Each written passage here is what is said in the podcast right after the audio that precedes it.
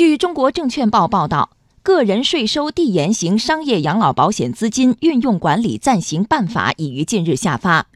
办法具体对税延养老保险资金运用在投资范围和比例、投资能力、投资管理、风险管理等方面作出了明确规定。据业内测算，随着未来税延养老险在全国的铺开，有望撬动整个商业养老险保费规模，在未来五年内超过万亿元。其中，在符合相关规定的比例范围内，部分资金将有望进入股市。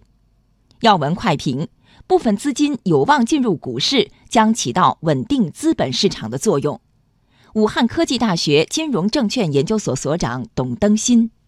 个人养老金的产品呢，现在推出来高型版的，可能试点完毕之后还会推出来基金版。那么目前的话呢，投资范围的设定应该是将来的这个个人养老金它很重要的一个规范。其中的话呢，可能对于股票的这个持有的比例，从养老金的长期的这个收益稳定性来讲呢，我相信它可能会在一定程度上比照社保基金持股比例来确定。这个部分的话呢，重在是把规模做起来，尤其在我们的这个企业领金呢，目前的规模还不大的情况下面。如果能够把这个第三支柱的个人养老金的产品尽快的突破一万亿的话，那这个前途啊是不可限量的。它作为机构投资者，作为长期资金，对于稳定 A 股市场形成了这个 A 股的慢牛的这个走势啊，都是意义非常重大的。